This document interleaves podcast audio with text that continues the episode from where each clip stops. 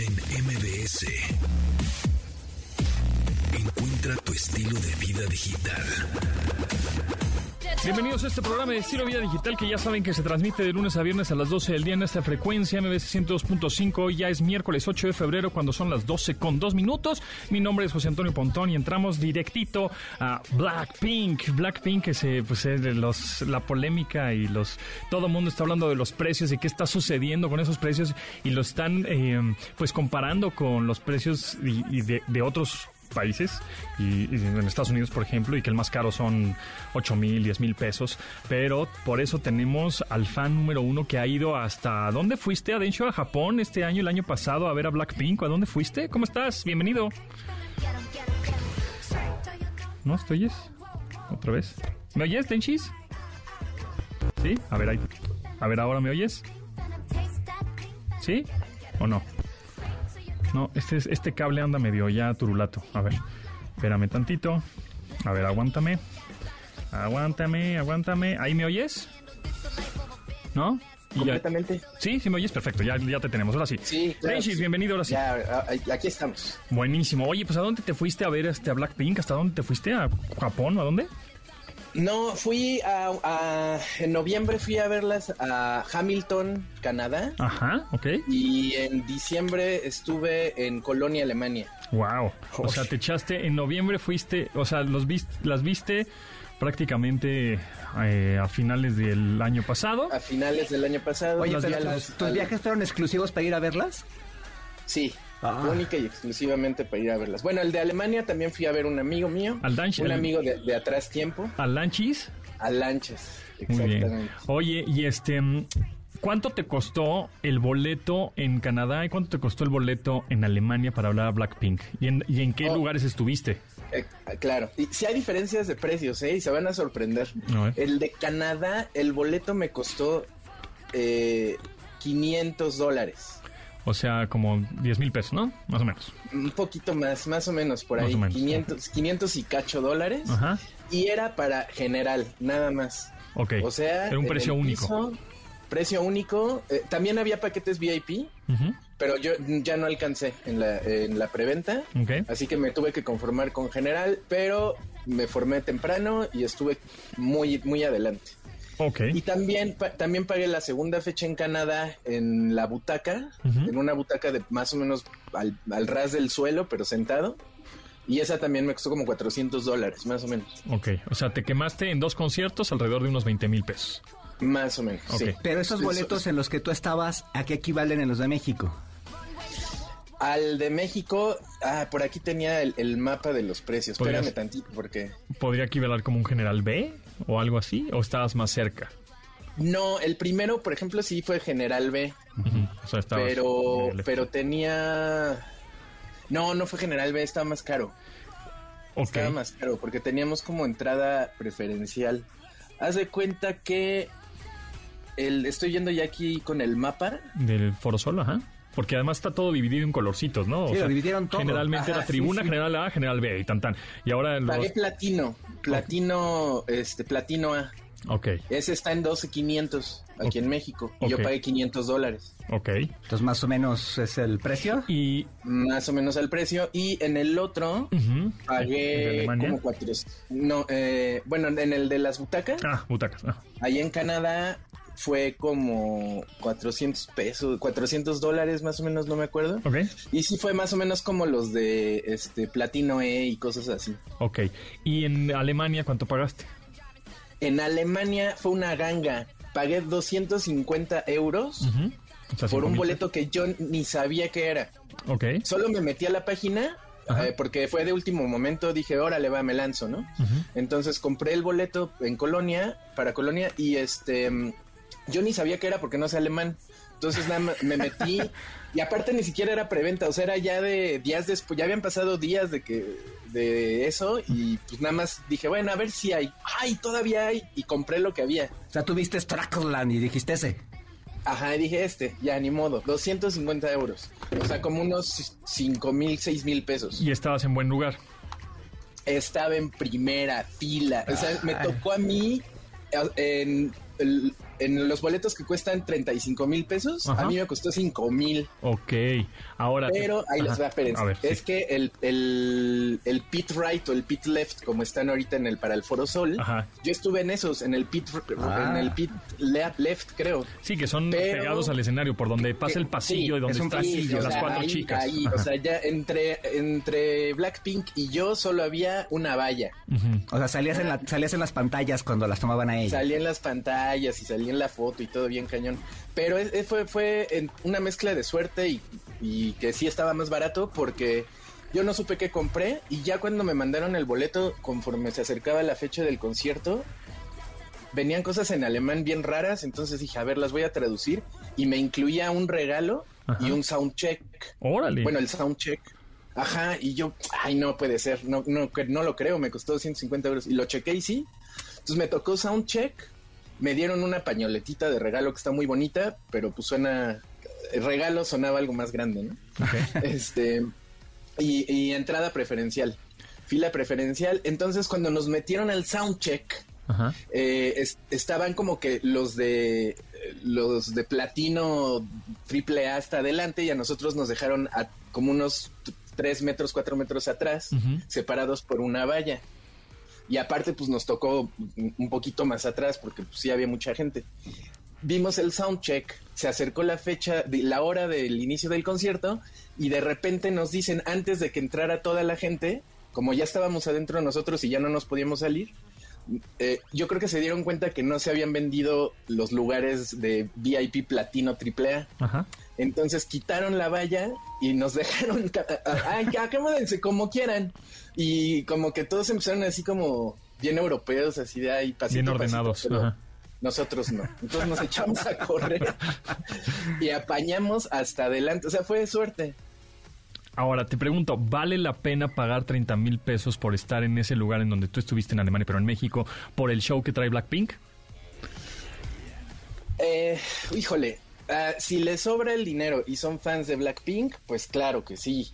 Porque pues ven un ratito a las chicas y, y este, y- porque después ese paquete hasta donde tengo entendido incluye una convivencia entre comillas, porque lo único que hacen es que en la parte de atrás, terminando el concierto, hacen una, montan una salita improvisada, bonita pero improvisada, ponen una valla también Mm. y pasan las chicas y están 10 minutitos con la banda saludando, escuchando sus mensajes, acercándose para las selfies, obviamente no las pueden tocar y en esa parte también pueden darles un regalo. La cosa aquí es que en el concierto que dieron en 2019, en la gira de 2019 a la que también fui. Se acostumbraba prepandemia a aventarles peluchitos durante el concierto tipo Doctor Simi. Entonces sí los recogían y agradecían y los enseñaban y todo. Y ya en esta gira ni los voltean a ver. O sea, le, vi que les aventaron un par de peluchitos, les aventaron un Doctor Simi en el concierto de Canadá. Órale. Eh, eh, saben que están ahí, pero ni siquiera los voltean a ver. Nada más sube a un, un mono, un chavo, staff, un chaf. el de staff, Un mono. y los recoge y probablemente acaban en la basura. Y los regalitos que sí les llevan y que pagaron este boleto, ni siquiera ellas lo- los reciben directamente. Antes de que pasen, pasa igual otro de staff con una caja de cartón y ahí echan que la cartita, que el muñequito, que, lo que la figurita.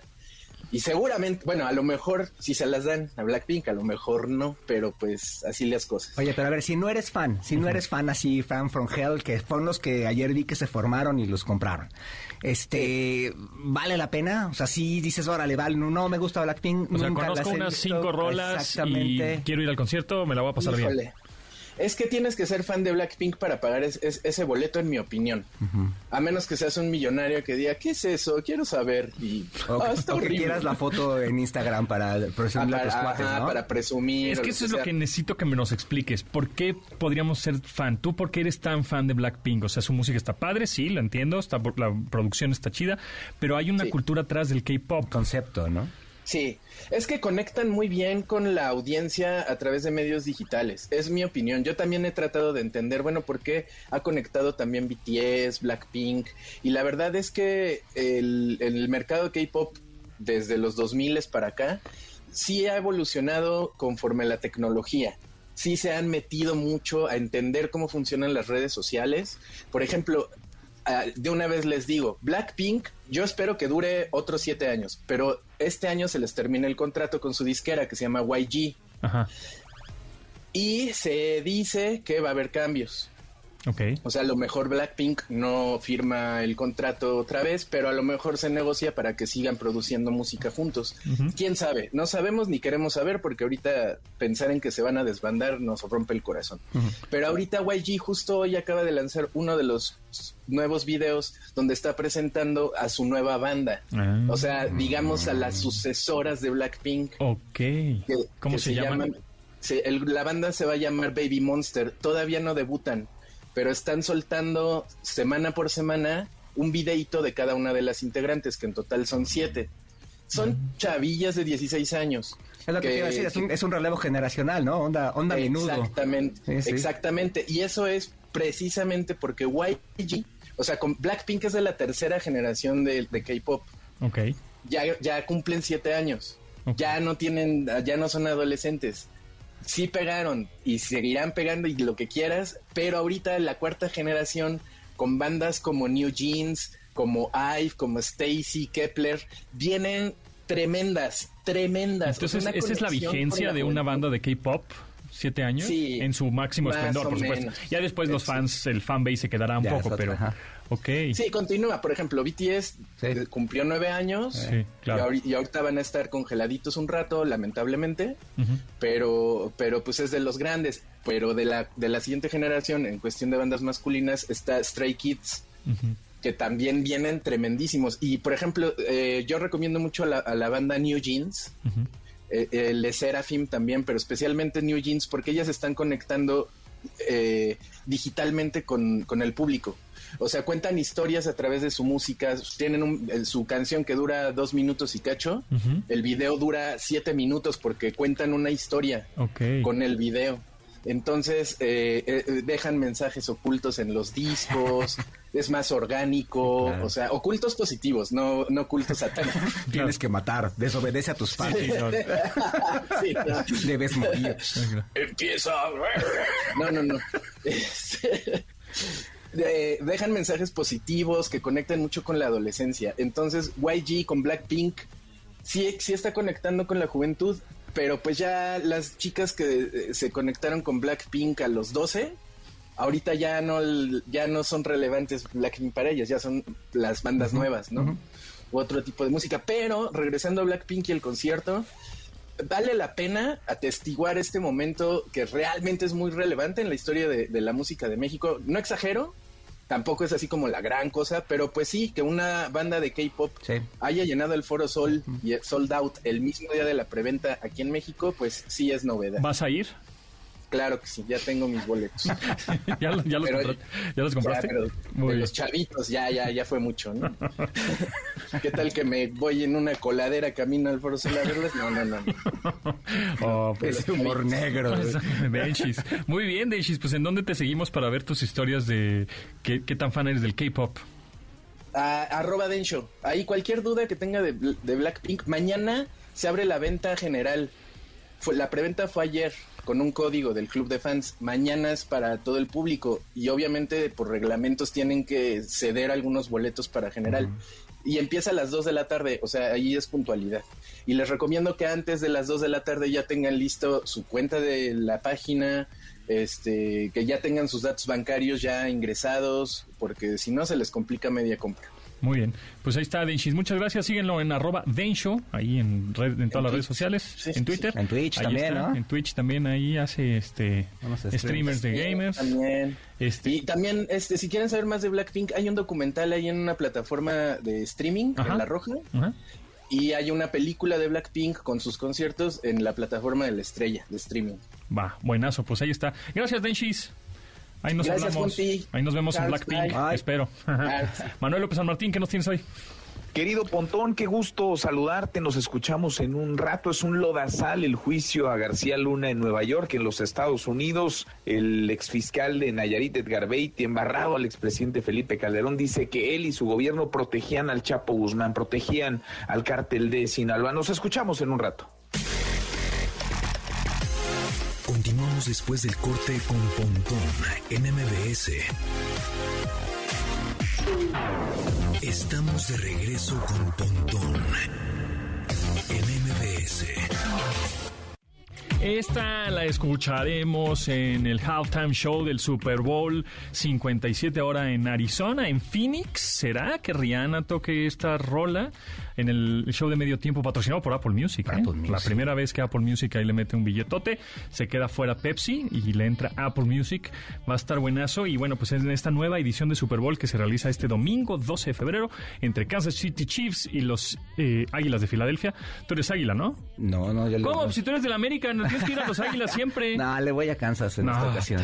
Sí, no. No, yo soy Filadelfia. Yo no puedo ir a Kansas porque soy Bill de Búfalo, entonces no puedo ir a Kansas. Entonces, bueno, el 12 de febrero, ahí en el State Farm Stadium, en Ari- eh, que es el, el estadio de los Arizona Cardinals, ahí es muy cerquitita de la mm, ciudad de Phoenix, ahí en Glendale. Y bueno, pues, ¿quién cantará en el Super Bowl? Pues esta señorita de Barbados, Rihanna, que ha estado pues muy activa, por supuesto, desde que se anunció la participación en esta gran final en el Super Bowl. La cantante ya confirmó que tendrá como invitado a Jay-Z Ah, mira. el no rapero y esposo de Beyoncé. Y obviamente también saben quién puede ser que esté ahí, podemos apostar. La colombiana Shakira. Ah, otra vez. ¿Tú crees que salga? Yo Ah, creo que sí. too ¿eh? Yo creo que sí. Y hablando de Jay-Z, bueno, pues a- ayer ya estamos mezclando, claro. eh, mezclando deportes, pero el caso es que ayer rompió el récord de los más puntos Padrísimo, de la sí, historia sí. de la NBA, el señor King James, LeBron James.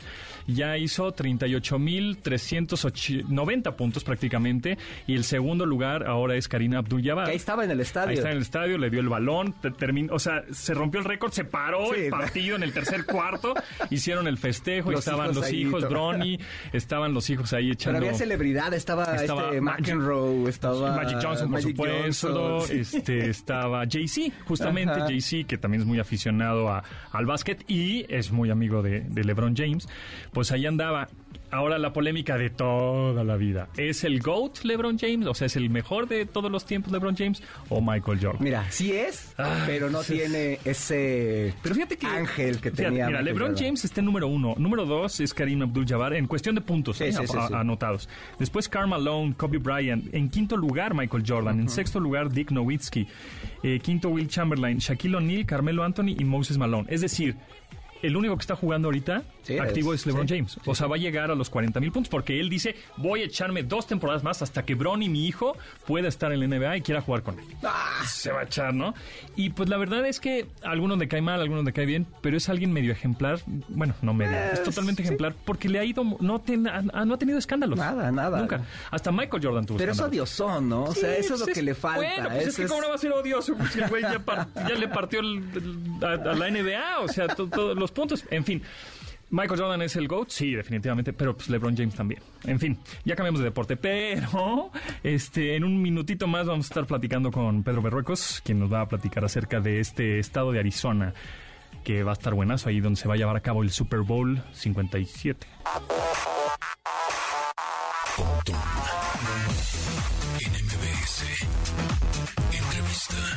Ahora sí, nos vamos otra vez a, a la Al NFL. vez al tocho. al americano. Pedro Berruecos, vocero de la oficina de Arizona. ¿Cómo estás? Bienvenido. Gracias por estar acá. Qué gusto, qué gusto de acompañarlos esta, pues ya es tarde. Esta tarde, exactamente, 12.25 de este miércoles 8 de febrero. Muy contentos. A ver, ¿dónde va a ser el Super Bowl? Eh, ¿Va a ser en Glendale, entiendo? ¿Dónde Es- está Glendale? ¿Y qué, qué, qué tanto chiste tiene Arizona? Porque cada vez que me dicen. Arizona, pues yo nada más imagino una bola de heno y a un calor a 40 grados terrible y, y ya. Pero ¿qué más? Mira, eh, eh, déjame decirte, ahorita lo estábamos platicando fuera del aire. A mí cuando me invitaron a trabajar en Arizona me imaginaba exactamente lo mismo. Ya sabes, las películas del viejo oeste, este, los ranchos, el gran chaparral, este, las bolas de heno, el correcaminos y el coyote, por supuesto. Pero la verdad es que en, en Arizona y en Phoenix en particular están ocurriendo cosas bien padres. Es, de entrada, Phoenix es la quinta ciudad más grande de Estados Unidos. Órale. ¿no? Entonces, generalmente uno se imagina las grandes ciudades y sabes que dónde está Nueva Chicago, York, y dónde está Chicago, y dónde está... Y todo lo demás es casi, casi como un hoyo negro, ¿no? Y lo cierto es que Phoenix es la quinta ciudad después de Houston, si no mal me equivoco, y tiene una gran ventaja.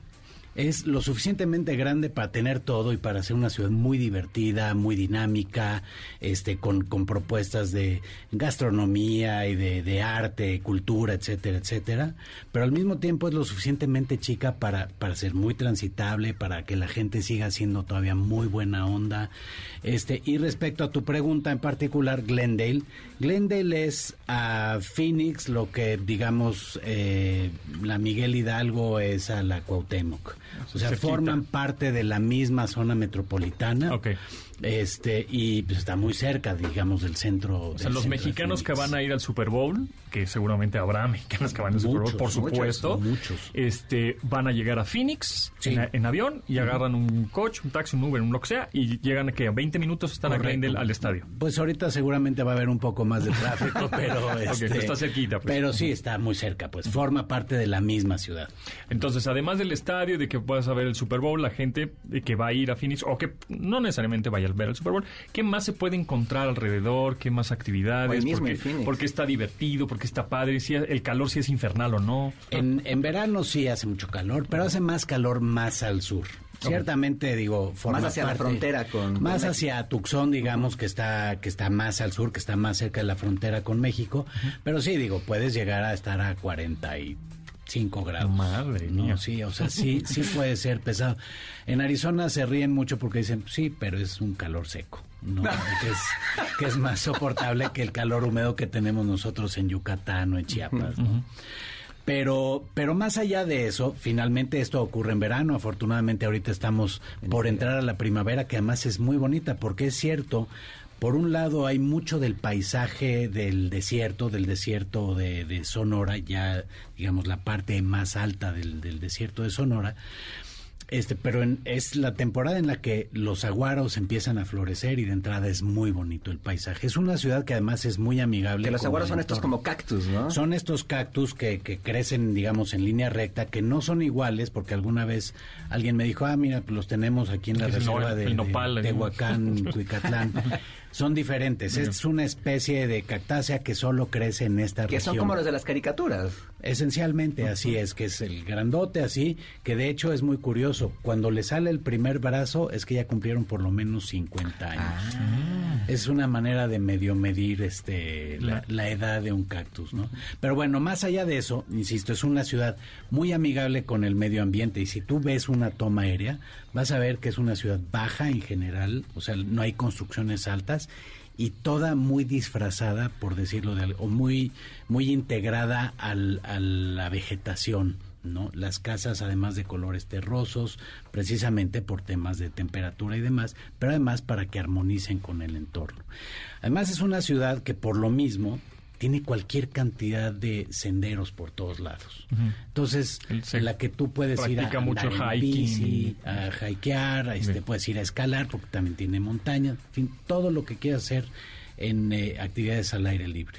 Me olvidé decir algo importante. Cuando llegas a Phoenix, de entrada llegas al que por muchos años ha sido calificado como el aeropuerto más amigable de Estados Unidos. Yo estuve hace poquito precisamente para hacer un levantamiento de imágenes este previo al Super Bowl y desde que abren la puerta del avión hasta que estábamos afuera del aeropuerto, habiendo pasado migración, recogido maletas y todo, pasaron 15 minutos. Rapidísimo. Entonces dices, es una belleza, mano, Claro. estás acostumbrado a los aeropuertos. No es para hablar mal de Nueva York O de Dallas, o de Los son, Ángeles. son mucho más, son mucho grande. más grandes. Sí, es que Phoenix no tanto es un hub, ¿no? Es un hub de American Ah. Ah. para, para distintos destinos del suroeste de los Estados Unidos. Eh, o sea, no deja de ser un aeropuerto muy importante, pero es un aeropuerto además muy eficiente. ¿no? Entonces, la gente, insisto, desde que llegas ya sabes que va a ser buena onda. Mucho mexicano ahí. hay mucha influencia, sí, hay mucho mexicano de segunda o tercera generación, sí, sin duda. Alguna vez alguien me dijo, y esto es bien, este es un dato bien interesante, si tú ves una línea del tiempo, vas a ver que Arizona, que lleva más de 100 años siendo de los Estados Unidos, ha pasado más tiempo siendo de México que lo que lleva siendo de Estados Unidos. órale. Y esto es muy padre porque además te, te habla de la gran influencia que hay de México, de la cultura mexicana y de muchos elementos de nuestro, de, de nuestro ser cotidiano que juegan mucho en, el, en, en- en la cultura de Arizona. Pero Arizona ha sabido integrarlo también, por su parte, a distintas culturas que llegan de todas partes del mundo, ¿no? Entonces se ha, se ha convertido en un eh, lo que lo que en, eh, ellos llaman el melting pot, en el que se mezcla todo esto y se vuelve realmente emocionante y Y divertido. hay tours como por las zonas vaqueras o algo así, ¿no? Es que hay de todo. Arizona, justamente una de las cosas, a mí lo que me gusta de trabajar para, para el estado de Arizona es que es totalmente sorprendente. O sea, efectivamente, como decías al Me principio, consta. todos nos imaginamos Sí. zacates volando en medio del desierto, ¿no? Pero tenemos de todo, o sea, hay ciudades grandes, hay gastronomía espectacular, hay resorts y hoteles verdaderamente espectaculares. Tenemos algunos de los mejores spas del mundo, no nada más de Estados Unidos, sino algunos de los mejores del mundo. Además este tema de los cielos oscuros, ¿no? Para No, los bueno. amantes de- de- del, del cielo, de las estrellas. Bueno, ese es, ese es un súper tema, porque además hay proyectos de, de turismo alternativo como este, el de los cielos oscuros. Para quien no lo sabe, son todos estos lugares en los que no hay contaminación lumínica o esta es muy pequeña, muy baja.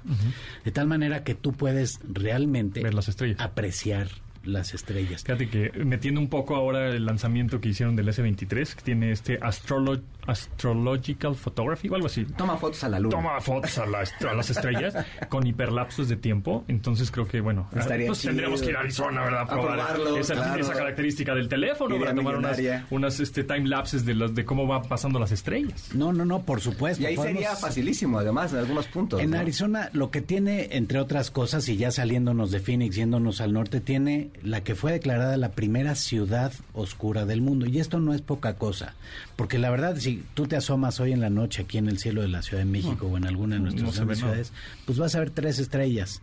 Orión lo vas a ver ahí medio... Lo- este, los tres medio Reyes borrado. Magos. Los tres Reyes Magos. Bueno, sí. ¿Cómo? En ¿Cómo Arizona, Orión? tú puedes Orión. llegar a la ciudad de Flagstaff y ver completa la Vía Láctea.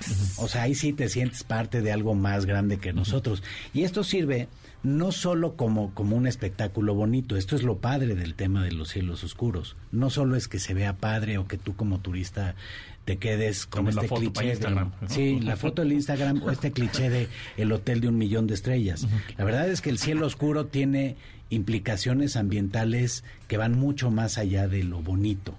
Tiene que ver, de entrada, con la- las personas que viven en una ciudad eh, de cielo oscuro, son personas que duermen mejor porque tienen menos incidencia de luz. Entonces los ciclos circadianos funcionan mejor, la gente, por tanto, produce mejor.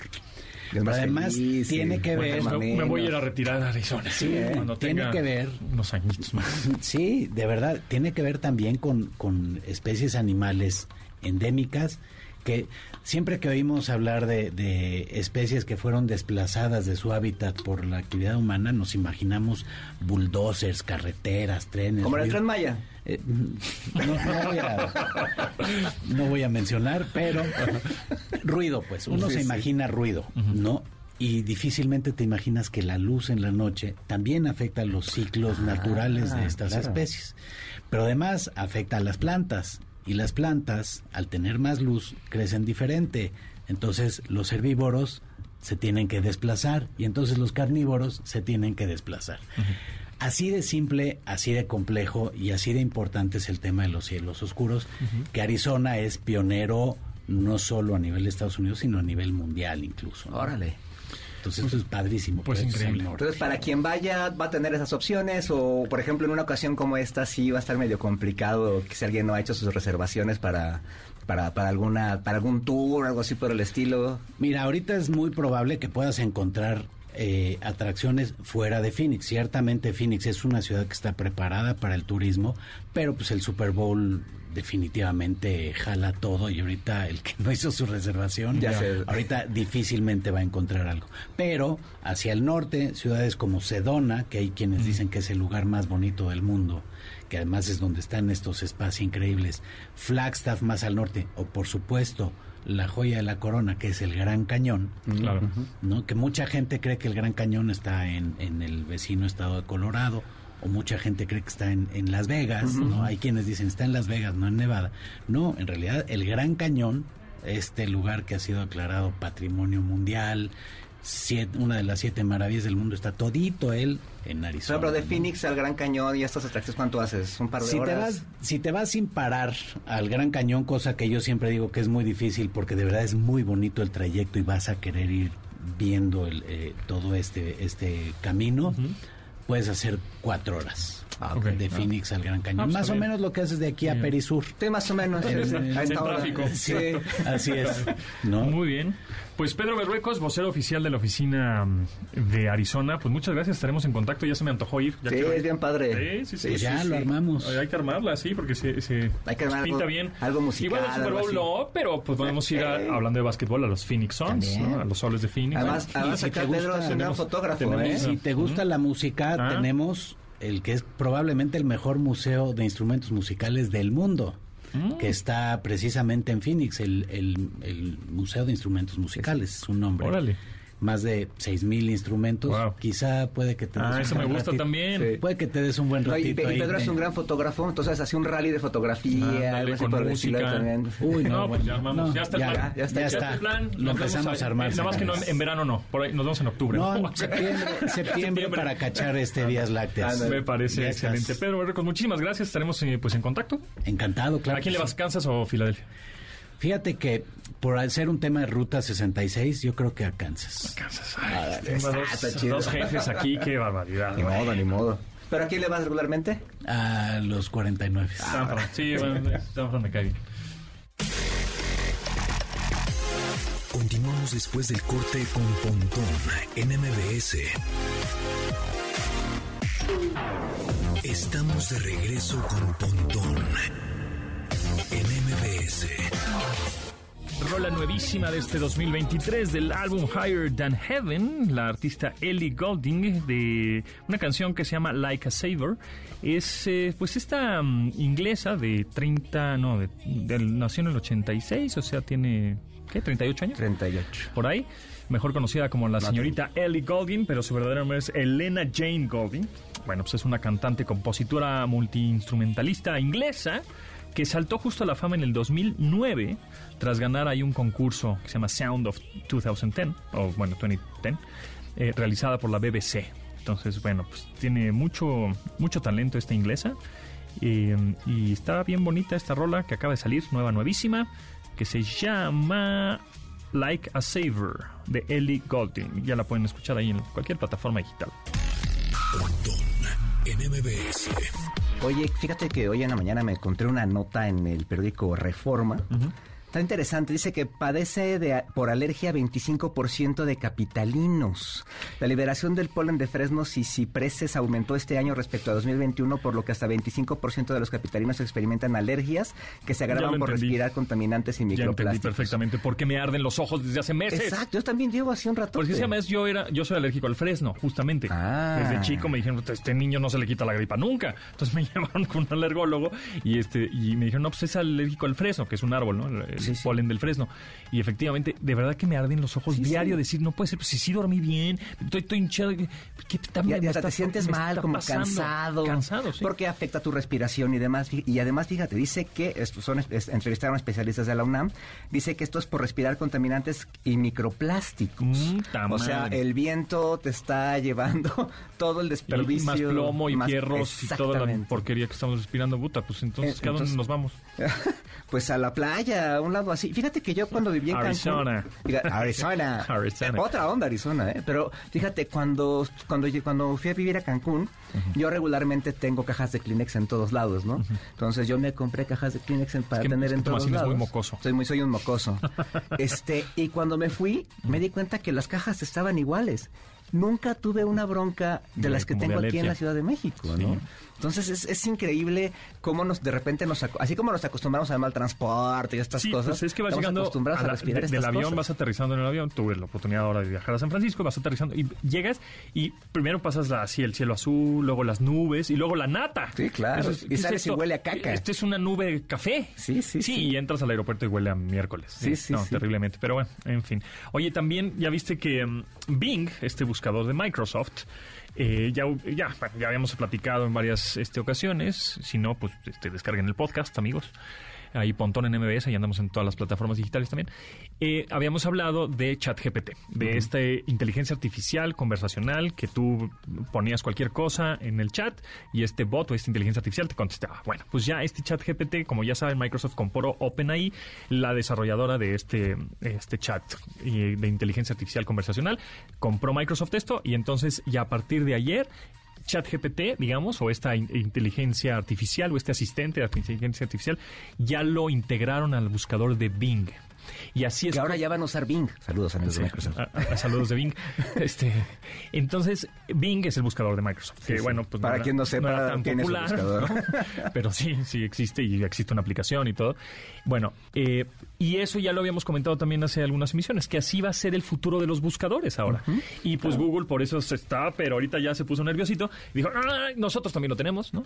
Porque sí, efectivamente, ya lo están desarrollando desde hace mucho tiempo pero se les adelantó en sacarlo para el usuario final, eh, eh, Microsoft, bueno, o Bing, y ahorita Google va a sacar uno que se llama Barth, o Bardo, ¿no? Barth en inglés, B-A-R-D, Barth, de Google, y prácticamente es eso. Pero lo que estamos vi- viviendo ahorita es el cambio de años de usar un buscador Claro. de toda la vida. Oye, que por ejemplo Google también se está dando cuenta de esta, de hecho aquí platicábamos con nuestra productora Itzel, que ella, que, que, que la gente está buscando, por ejemplo, cosas muy rápidas en TikTok, ¿no? Porque además es una imagen donde alguien te está explicando Así algo, no es un es. texto en el que tienes que meter, darle clic y demás, sino también Google Correcto. con esto también, con este desarrollo también le está apostando a eso. Correcto, entonces también obviamente tú buscabas en TikTok, buscabas rápidamente y te apareció un video. Ahorita es lo que quieren hacer. ¿Cómo? Están buscando más cosas en Amazon o en, o en TikTok que en mis buscadores. Exacto. Entonces estás poniendo esta inteligencia artificial en donde ya te resuelve tu duda, ya te muestra el video o el cachito de video que estás buscando, porque en YouTube igual hay un video de 10 minutos, pero realmente lo que es importante de ese video o lo que tú estás buscando en realidad está en el minuto 30. 3.23, ¿no? Y entonces nada más te pone ese fragmento, etcétera. Entonces, a partir de ahora vamos a ver una transición de los buscadores y el nuevo futuro de los buscadores, en donde en dos años o tres años o en diez años, ¿te acuerdas, Tomasini, cuando nos metemos a google.com y ponías ahí, te salían unas ligas? Una Bueno, lista. Ajá, bueno, pues este, uy, sí, te, acu- uy, sí, así vamos, a- como hablamos ahorita de, uy, ¿te acuerdas del MSN Messenger que tenías, un- tenías un B2? Así. Ah, ese era el ICQ. el ICQ. Así vamos a hablar, ¿no? De, de- en unos años de cómo era, cómo buscábamos las cosas este, en el 2022. Eh, porque, bueno, pues va, va a cambiar todo esto y también el negocio. Claro. Porque ahorita los buscadores es, pues pagas y te ponen en la primera búsqueda, Hasta ¿no? arriba. Hasta arriba, él es el primero que aparece, una lista, pagas y te aparece un banner, etcétera. Ahora, ¿cómo va a ser? ¿Le vas a pagar a la inteligencia artificial? Bueno, bueno, a Google o a Microsoft, ¿no? Pero le va... eh, Que la, inteligencia artificial va a ser más completa eh, lo, te- que, lo que encuentre. Entonces tú le vas a decir, oye, necesito organizar una cena para seis personas, este, que le gustan, oh, vegetariana, ¿no? Porque era el demo que estaban poniendo en Bing. Pues en la publicidad ahora te va a salir, sí, bueno, te va, te va, a sus- te va a poner una sugerencia. Yo te sugiero que hagas unos zucchinis, unas calabazas y unas zanahorias con aceite. Ah, y ahí está el Y anuncio. ahí está el ¿no? anuncio. Cómpralo aquí. Ajá, con aceite vegano, marca da, y el link, ¿no? Y ya, pues tú decides si utilizas ese aceite o no, pero así va a Sí, ser claro. la, la publicidad. Y ahora también eh, Google hizo uno que se llama Music LM. Basado en Lambda, también que es el desarrollo de, de inteligencia artificial, en donde tú nada más pones en la descripción, necesito una música que parezca soundtrack de videojuegos de 8 bits. Y ya la crea, la, la hace solita. Sí, sí, sí. No hay un compositor que la, la crea de No, y la, toda y la la vas a poder hasta tararear, por ejemplo. Y ¿no? entonces tú le vas a decir, necesito que diga este el presidente de Rusia esta frase. La va a hacer porque tiene la base de datos de su voz. Claro. Entonces va a haber softwares y aplicaciones que desmientan o que de alguna manera te digan que fue desarrollado por inteligencia artificial y que fue desarrollado por humano y qué porcentaje tiene. Claro. Ah, no, pues este texto está 90% hecho por una máquina y el 10% por un humano, o al revés. Entonces eso se va, se va a poner perrón. Oye, rápido, antes de irnos a corte, una última hora. Tiembla en Ciudad de México, un nuevo microsismo, esta vez con epicentro en la alcaldía Álvaro Obregón. ¿Te acuerdas que ayer hubo un, un microsismo también por Sí, esa zona? sí, como un jaloncito. Hace cinco minutos se reportó otro microsismo aquí en Álvaro Obregón, pues habría que Mira, pues como que sean así chiquitos, ¿no? Sí, sí, sí. Ya con eso, porque híjole, he estado viendo las, este, Las imágenes, imágenes, horribles, lamentables y de, de Turquía. Hace poco, hace poco, ahorita está posteado en mi, en mi Instagram un, video de cómo están rescatando una chavita y toda la gente está aplaudiendo. Entonces, de repente hay historias así. Por ahí de 11 mil personas ya muertas. 11 mil van hasta, hasta ahora. Continuamos después del corte con Pontón en MBS. Estamos de regreso con Pontón en MBS. Entretenimiento digital. Series y películas Primero que nada le quiero echar un cebollazo y un aplauso a Gaby Mesa porque ya vi las aventuras de Maurice, Maurice, Maurice, Maurice, este Que hace una voz, y hace, ella. pues, uno de los protagonistas es este Malicia, que es la voz de Gaby Mesa y te quedó muy bien, ¿eh, Gaby? Muchas gracias. Padrísimo. me emocionó mucho de, de cuando publicaste una historia que había sido a ver la película. Sí, la vi Dije, porque "Guau, dije, sí vamos tengo, a sí tengo colegas que me quieren. Claro, vamos a verla. cine a y vamos a convencer a gracias, de toda la familia para que vaya a verla, ¿eh? O sea, no nada más fui yo solito. Sí, estoy bastante contenta porque a veces es, es, es como mucho más fácil empujar y hacerle publicidad a una película en la que uno participó que realmente pues te gusta, ¿no? No solamente como tu trabajo o tu experiencia, sino que dices, es que sí está padre la película, ¿no? Obviamente mi, mi juicio está un poco nublado. Sí, Pero claro. yo me sentía tranquila El- el papel- a la gente, vayan a ver las El trabajo de Maurice". doblaje está muy bien hecho, creo que está muy bien dirigido. y Creo que ahí Sí. es donde, eh, donde vale mucho la pena, está muy bien dirigido. La película se me hizo extraña, la neta, voy a ser sincero. O sea, como que dije, ¿qué es esto? Es una Muy combinación. inglesa, muy inglesa. Está como una medio, en- entre, es como un Shrek, ¿no? Una combinación de Ajá. historias locas, ¿no?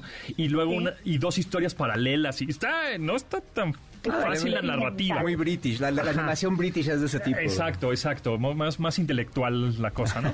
Pero está Está padre, bien. está bien hecha, está bien animada, buena producción, este, O- bien. Oye, ¿cuánto te tardaste en hacer el doblaje?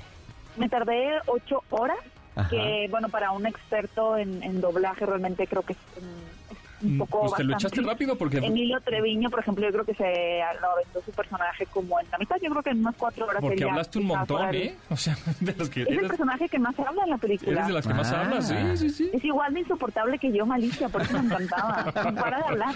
Oye. ¿ya habías hecho algo de esto? Porque tiene el, el tema este de lip sync y demás. Lo había hecho una vez, pero había tenido como cinco eh, frases, por así decirlo, y la verdad, eso fue hace como cuatro o cinco años, es que la pandemia ya no, ya no sé calcular bien. Siempre que lo que piensa que uno fue hace dos, Sí. suma de dos y son cuatro, ¿no? Hace como cinco años eh, hice un, un personaje de Blancanieves en una película pequeña también. Pero la verdad esa vez no lo disfruté tanto porque siento que estaba en un momento de mi vida en el que no estaba, no estaba buscando tanto esta parte como de actuación. Y, y ahora sí, y ahora particularmente tenía muchas ganas como de reexplorar eso porque pues estudié actuación en la preparatoria, en la carrera de cine y, y lo disfruté más, entonces como que le puse mucho más mucho más energía, mucho más alma al personaje y pues sí, fue pasar de cinco frases a 188 literalmente, entonces pues sí fue, fue un reto, pero fue muy divertido también. Muy bien. Y Oye, rápidamente, antes de que se nos acabe el programa, ¿alguna recomendación, cine, series? Totalmente. Sí, La Ballena. Finalmente Ah, sí, esta película de la que se ha hablado muchísimo. No es el regreso como tal de Brendan Fraser, que luego mucha gente piensa, ¿no? Este actor que estaba así en su pico de la fama en los 90, 2000 con películas como La Momia, George de la Selva eh, y todas estas cintas como de, de acción y aventura, ¿no? Al diablo con el diablo. Luego él tiene este tema donde sufre un abuso por parte de un, de un pues líder, productor de Hollywood, lo silencian de cierta forma, él se retira. Sin embargo, sí, sí, usted checa su perfil en internet, pues sí estuvo participando en producciones televisivas, incluso películas, pero pequeñas, nada que realmente llegara a estar así en los cartelones de la, de la ciudad, ¿no? O que realmente tuviera como que una presencia muy grande. Sin embargo, pues ahora vamos a decir que sí se incorpora con un director muy reconocido que es Darren Aronofsky, ¿no? Que nos trajo películas como Requiem por un sueño, El cisne negro, en esta película que se llama La ballena, eh, donde tiene su nominación al Oscar y que a mí me encantaría verlo que se lo lleve, Ojalá. porque interpreta a un, a un, a un hombre con obesidad mórbida, eh, pues que está, digamos, así al borde de la muerte, ¿no? Realmente su situación de salud es crítica, pero más allá de ser una película como morbosa y de, ay, mira, lo pobrecito, cómo sufre, la película, eh, e incluso más allá de buscar la empatía con esta situación que tiene el personaje, va más allá, o sea, va más a- hacia una exploración de, de lo que es auténtico, de lo que es genuino, del alma humana, de las relaciones parentales y, y el- un poco de el legado también que puede uno dejar a, a la gente con la que tiene contacto, ¿no? Entonces es una película bastante interesante. Sale este fin de semana en el cine, ¿va?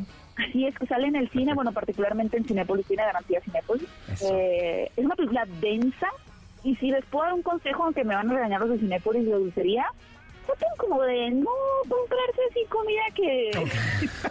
que sea como Para esta película eviten porque los nachos. Sí, Sí, sí. sí, yo la vi con palomitas y de verdad con un bot, un, así un bote de palomitas y hubo varios momentos en los que yo de que ya no quiero y las dejaba en el piso, ¿no? Y de que otra vez ya quiero, pero como que en ese ciclo de, uy, ya como que se me revolvió el estómago Muy porque bien. es muy cruda la película. Pero luego vayan otra vez y cruda. compren palomitas. ¿Dónde te seguimos, Gaby? Pueden encontrarme para más recomendaciones de cine, series, en mi cuenta de Instagram, arroba GabyMesa8, y también en Twitter, arroba GabyMesa8. Carlos Tomasini. Síganos en arroba Carlos Tomasini en Twitter y en Instagram y en TikTok en, en Yo Soy Carlos Tomasini. Se quedan con Manuel López San Martín en Noticias MBS. Mi nombre es José Antonio Pontón. Nos vemos pronto. Gracias, Gaby. Bye. Bye. Pontón en MBS. Te espera en la siguiente emisión.